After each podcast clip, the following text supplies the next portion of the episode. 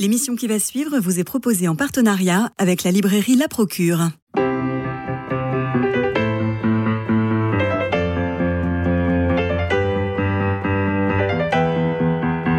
Culture Club, une émission produite par Radio Notre-Dame et diffusée également par RCF. Christophe Maury. Figure du monde médical mondialement connu, créateur et chef du service de génétique au CHU de Rouen, le professeur Thierry Frébourg est décédé le 13 mars 2021. Il avait 60 ans. C'était un homme solaire, un chercheur reconnu, un manager formidable.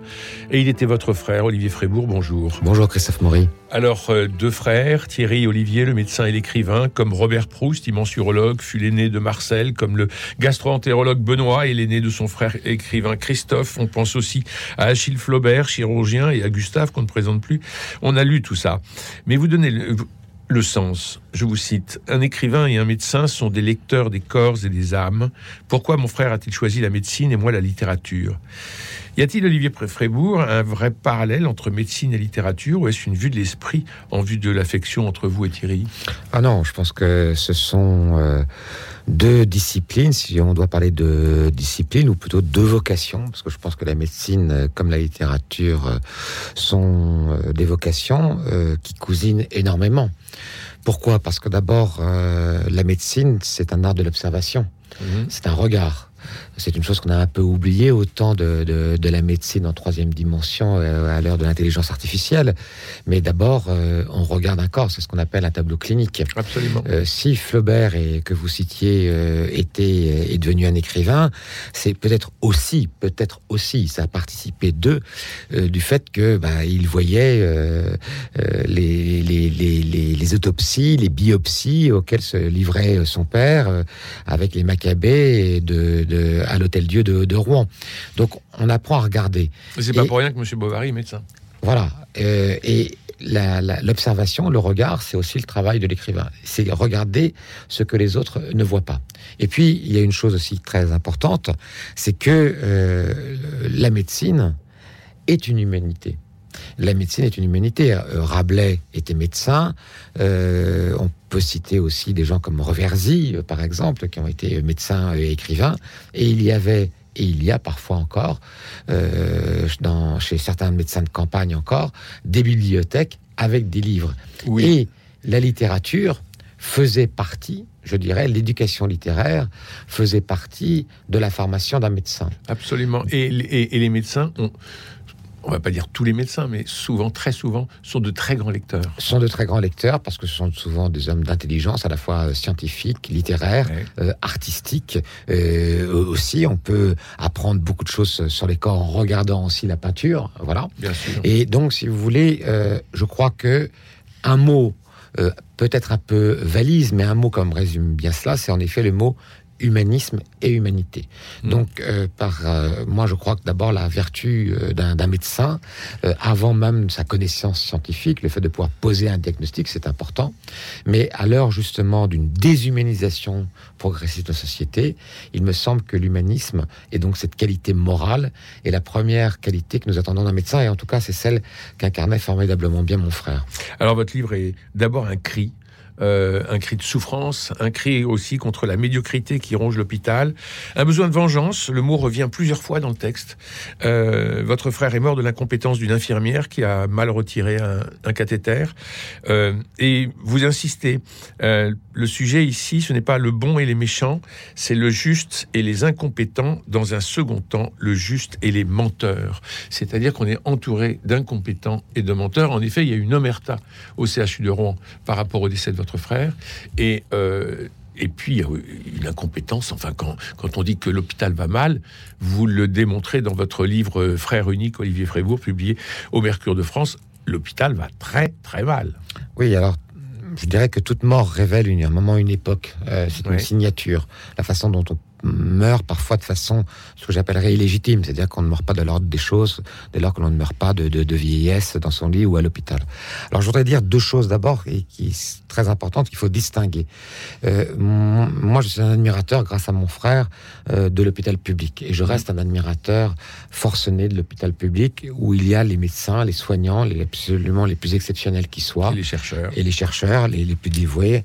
C'est des pôles de compétences, et nous savons, tous les Français le savent, parce qu'ils ont affaire à un moment ou à un autre à la médecine, que nous avons une médecine française d'exception mais en effet qui aujourd'hui est extrêmement chahutée pour des raisons multiples, manque de moyens, euh, fait que l'administration ait pris le. Ben oui, elle est bouffée par l'administration. Le, dessus sur le ouais. corps mé- médical.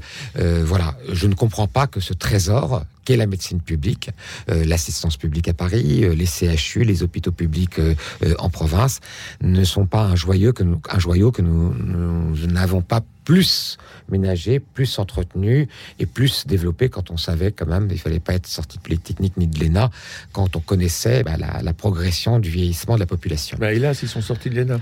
Alors, voilà. Donc, euh, pour reprendre votre question, euh, en effet, euh, mon frère est mort d'une série de dysfonctionnements et d'incompétences et aussi de d'entorse à l'éthique qui fait que, eh bien, euh, il est mort d'un accident qui n'arrive normalement jamais.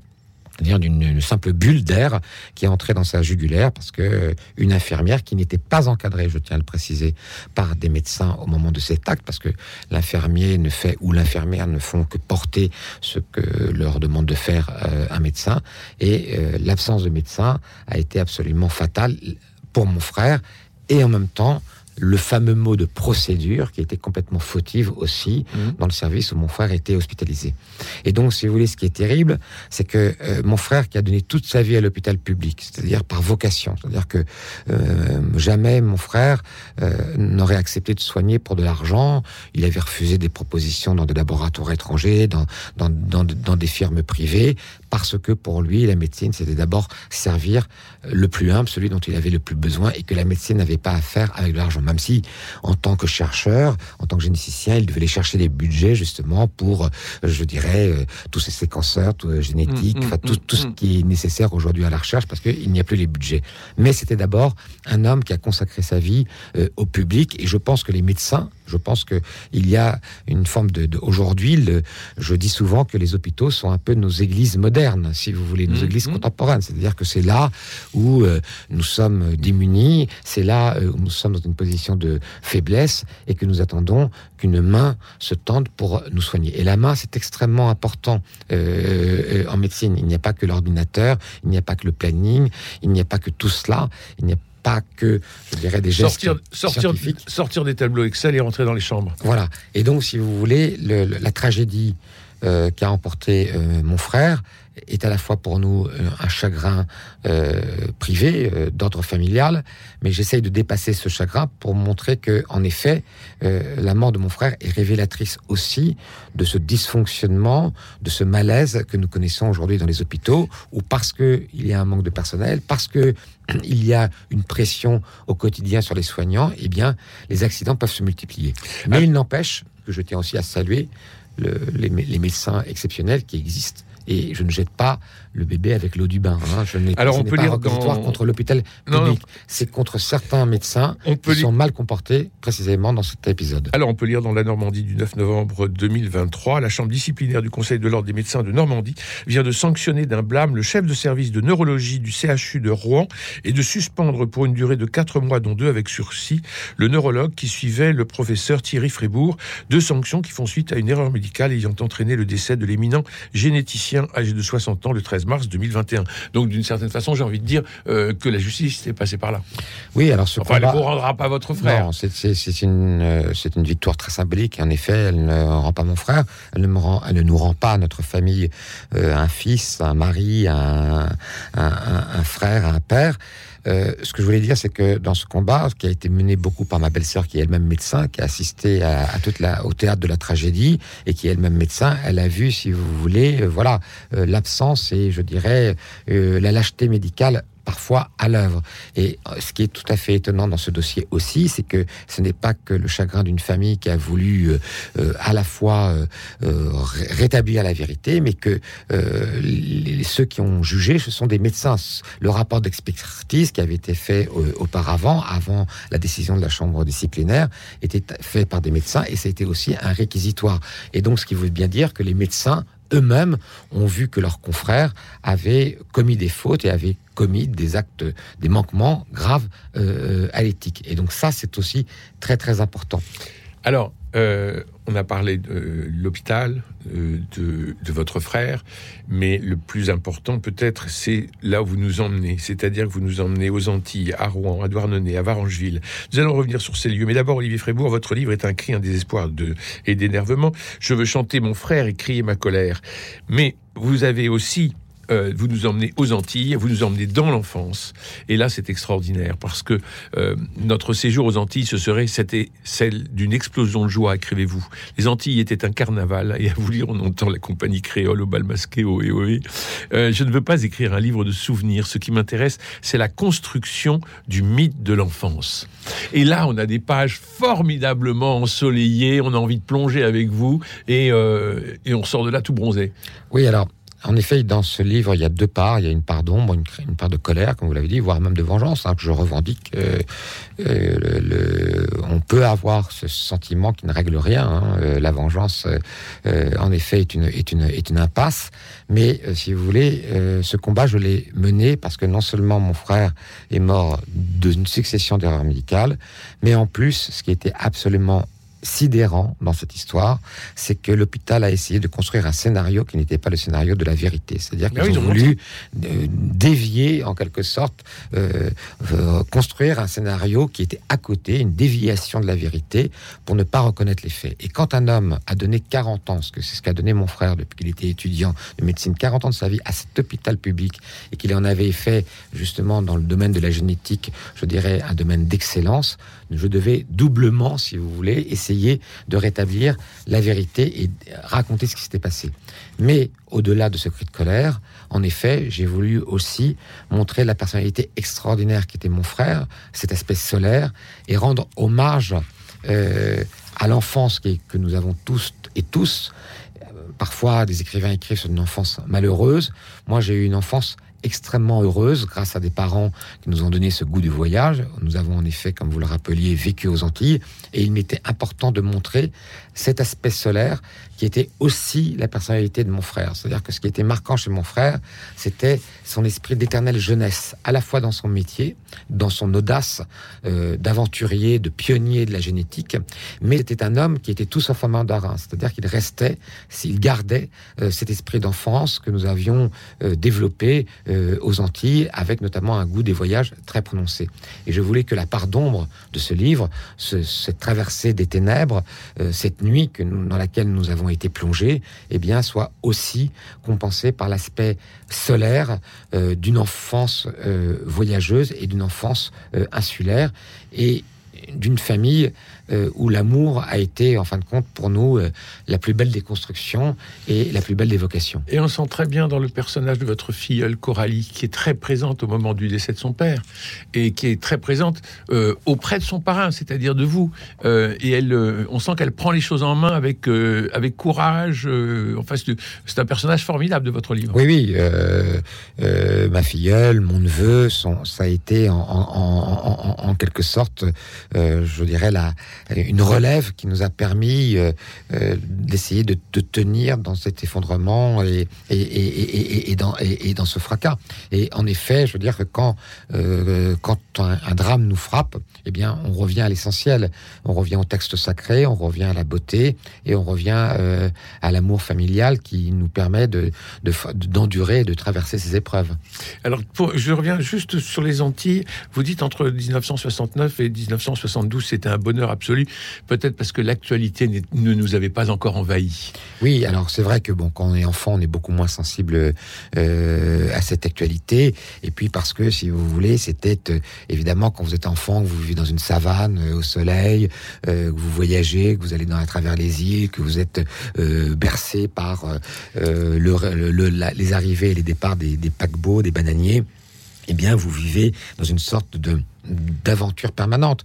Et donc, en même temps, c'est un miracle, et ce miracle de l'enfance, j'ai voulu le, restituer. Mais en effet, nous étions euh, un peu euh, en dehors du monde, en dehors de la vie de, la, de la métropole. Et j'en ai eu un choc quand je suis revenu en métropole, parce que j'ai découvert parce que c'était l'Hexagone, la France, l'automne, les saisons, euh, et je dirais aussi la mélancolie. Et qui est, qui est très importante dans votre, dans votre ouvrage. Et Victor Hugo disait que la mélancolie, c'est le bonheur d'être triste. Et Victor Hugo est très important. Il y a deux, deux euh, auteurs sur lesquels vous vous appuyez, c'est Dante et Victor Hugo. Et Victor Hugo, je vous, je, vous cite, je m'appuyais sur l'épaule de Victor Hugo pour ne pas pleurer sur le ciment ou le marbre froid. Il était l'ami, le prêtre, le père qui consolait l'enfant que nous restions. Il avait tous ses visages au bord de la tombe, mais il avait eu le souffle de ranimer ses défunts, lui qui contemplait l'allégorie de la mort sur les vitraux de la cathédrale d'Auch au moment où sa fille faisait naufrage. Il s'enferma dans ses reliques, nous dit Jean-Marc Ovas. Nous trouvons avec nos morts le culte que nous pouvons. J'ai longtemps garder les fleurs séchées de la tombe de mon frère. Le cimetière est une grande ville du XIXe siècle. Tous les monuments, stèles, caveaux nous rappellent l'ordre bourgeois urbain. Se résigner, se consoler, mots de sens. J'aime mieux souffrir et ne pas oublier. La vie est pour nous muette et déserte désormais, écrivait-il à l'un de ses correspondants. Et dans Les Travailleurs de la mer, il tonne. Le désespoir, c'est presque la destitution de l'âme. Les très grands esprits seuls résistent. Mais là, devant la tombe de Thierry, je m'inclinais, il parlait. J'aurais tant voulu le réchauffer. L'injustice qu'il avait subie grandissait comme une ombre. Il n'avait jamais commis aucune faute, succombé à quelque lubristes. Il n'avait jamais voulu défier les dieux, car chaque jour confronté à la mort, à l'injustice ontologique de la nature. Pouvais-je décemment vivre sans réparer cette mort qui avait crevé les yeux de sa femme, de ses enfants, de mes parents qui avaient tout donné pour nous? J'allais à Rouen désormais pour me rendre au cimetière, empruntais cette interminable côte de monumentale que mon père avait montée à pied d'enfant, accompagnant le corbillard de son arrière-grand-père, tracté par un cheval.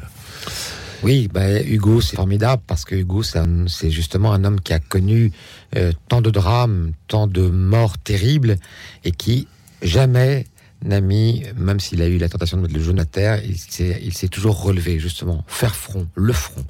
Et donc, si vous voulez, euh, ça a été en effet pour moi un, compagnon absolument euh, salvateur. Et on s'accroche voilà, à des grandes statues comme ça, c'est, elles ne règlent pas votre chagrin, mais le fait de, que d'autres personnes aient transfiguré ce chagrin euh, vous permet au moins, je dirais, de l'apprivoiser ou de le nommer euh, parfaitement. Et, euh, souvent, je, je, pense que l'art, la littérature, ne vous aide pas à surmonter les catastrophes, mais en tout cas, elle ne vous laisse pas sans mots elle vous permet de vous accrocher à un langage comme à une ligne de vie. Et ça, ça me semble absolument indispensable. Ah, un sens qui croit que tu n'es pas moi, écrit Victor Hugo dans sa préface des Contemplations, parce que son deuil, c'est notre deuil, et que sa condition, c'est notre condition. Oui, et ça, c'est une chose aussi que nos sociétés contemporaines évacuent énormément, à savoir euh, la mort. Et que à l'époque de Victor Hugo, eh bien, elle était beaucoup plus évidente, elle était beaucoup plus présente encore dans la littérature, elle était beaucoup plus présente dans le quotidien, dans le quotidien des, des, êtres. Aujourd'hui, on ne voit plus de corbillard. Voilà. Et donc aujourd'hui, on a évacué la mort jusqu'au moment où on est confronté à elle. Et là, on est absolument défait. Et c'est ce qui est formidable dans la leçon de, de, de, Hugo, c'est que la vie, euh, la joie, euh, la création, la transformation des choses fait que bah, il nous apprend que nous pouvons vivre avec nos morts de façon extrêmement euh, proche et que parfois nos morts sont plus vivants que beaucoup de nos contemporains. Et il nous apaise. Il nous apaise dans la douleur. Absolument. Euh, vous nous emmenez ensuite euh, à Varancheville avec ce fameux cimetière marin où vous nous parlez de Georges de Portoriche. J'adore cette tombe. C'est marqué Georges de Portoriche, auteur de Amoureuse. Mais il a écrit une trentaine de pièces. Auteur bien oublié aujourd'hui. Et c'est amoureuse qui, qui retient. Il est enterré avec son fils Michel. Absolument. Euh, et son épouse aussi. Alors, euh, euh, le cimetière marin, c'est un lieu d'abord pour nous dans notre famille extrêmement important. je trouve que c'est l'une des, des, plus belles choses qui soit, les cimetières marins. Et c'était un lieu qui, pour mon frère et, et moi, était un, un, lieu où nous allions beaucoup lorsque nous faisions des joggings, lorsque nous étions ensemble le dimanche, où nous parlions beaucoup. Il faut monter la côte. Hein. Alors, il faut monter la côte, mais euh, quand, quand, quand, on, quand on parle, c'est parfois plus facile quand on pense à autre chose. Et puis il y a cette euh, magnifique, ce magnifique panorama qui nous attendait. Et puis aussi, ce qui est très beau, c'est la, c'est la le, le sacré, l'Église et la mer, qui est une autre forme aussi euh, de sacré, qui se regardent. Et, et ça, c'était la plus belle des récompenses. Et en effet, ce type de lieux sont des lieux qui vous, vous permettent d'être un peu plus proche euh, des morts, mais aussi du grandiose. Et les vitraux de Braque. Et les vitraux de Braque. Et alors, il y a une tombe que vous ne décrivez pas, que moi j'adore. Celle de Roussel. Non. c'est celle de Jacques-Antoine Danois. Ah oui, le, le, le, le hussard de, de, de- Attendez, c'est quand même le grognard de Napoléon. Extraordinaire. Absolument. Je je vais vous lire la plaque. Jacques-Antoine Danois fut 14 ans sous les drapeaux. Il gagna le grade de sous-lieutenant et le titre de chevalier de la Légion d'honneur dans le 50e bâtiment euh, de régiment de ligne.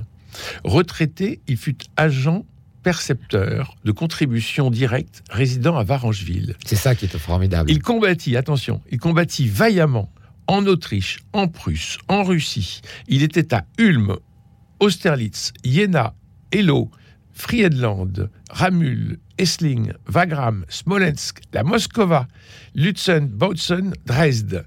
Soldat, il fut brave sous son toit dans les fonctions publiques. Il fut bon et euh, il fut bon et euh, probe. Voilà. Et probe. Et probe. Alors oui, j'ai beaucoup, j'ai beaucoup, j'ai beaucoup. euh, Qui allé- qui je me suis beaucoup arrêté de, absolument. Mais c'est ça qui est extraordinaire. C'est c'est quasiment un, un personnage là pour le Balsacien qui aurait Ah été oui. dans le colonel Chabert. C'est-à-dire ce type qui a été un héros sans doute de toutes les guerres. On dit héros quand on a fait beaucoup de guerres. Bon, en tout cas, qui a été, euh, qui, a, qui a été un compagnon de route de Napoléon absolument formidable de, de tous les champs de bataille. Et il finit receveur euh, euh, de- En fait, des, des postes. oui, on- euh, et, euh, En fait, c'est facteur. Voilà. Et donc, si vous voulez, je trouvais que le contraste était une leçon de, de vie et Et je- d'humanité absolument Et saisissante. quand je pense à lui, je l'imagine en uniforme de grognard sur les falaises de Varangeville pour aller distribuer le courrier aux fermiers. Absolument.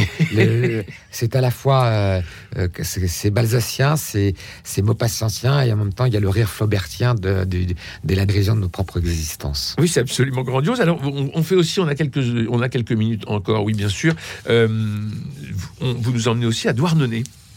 Et alors, qu'est-ce que vous êtes allé faire à Douarnenez Alors, Douarnenez, c'était le berceau euh, de, mes grands-parents euh, maternels. Oui. Et donc, euh, si nous sommes, euh, si nous sommes attachés, mon frère et moi, à la Normandie, euh, qui est aussi notre terre, comme les Antilles, la Bretagne a joué aussi un rôle absolument essentiel, et à la fois par ses racines dues à un, grand-père qui était patron de pêche, et, Les et- sardineries. et, et- et- et en effet, les sardineries de, de, de Douarnenez.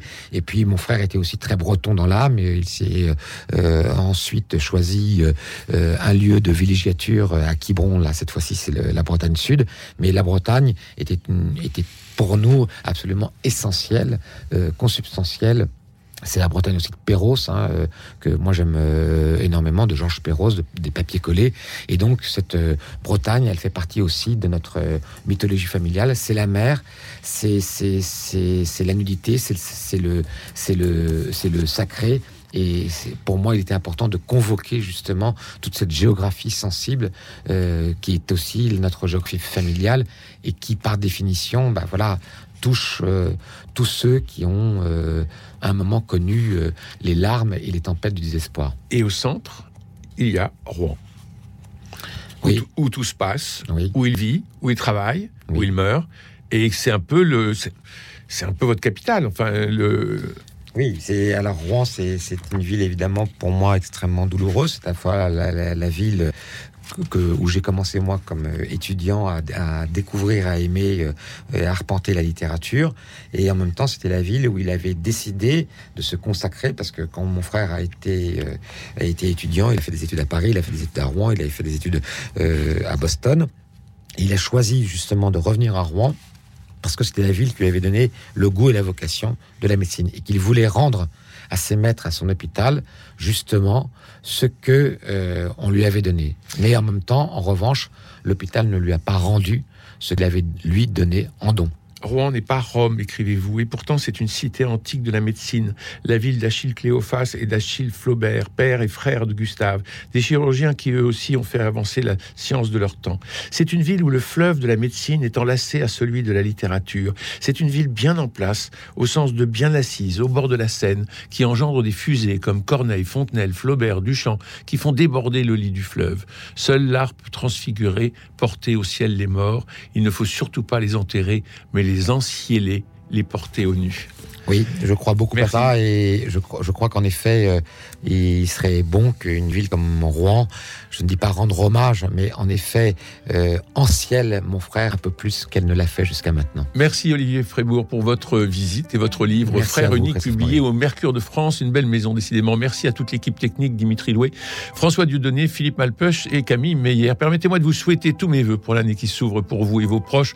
Au vu de l'actualité, on sait plus trop euh, que souhaiter, la paix, la santé, la joie. Alors ici, nous gardons l'enthousiasme pour le transmettre, vous le transmettre. Et je vous souhaite une très bonne année à vous tous et je vous embrasse.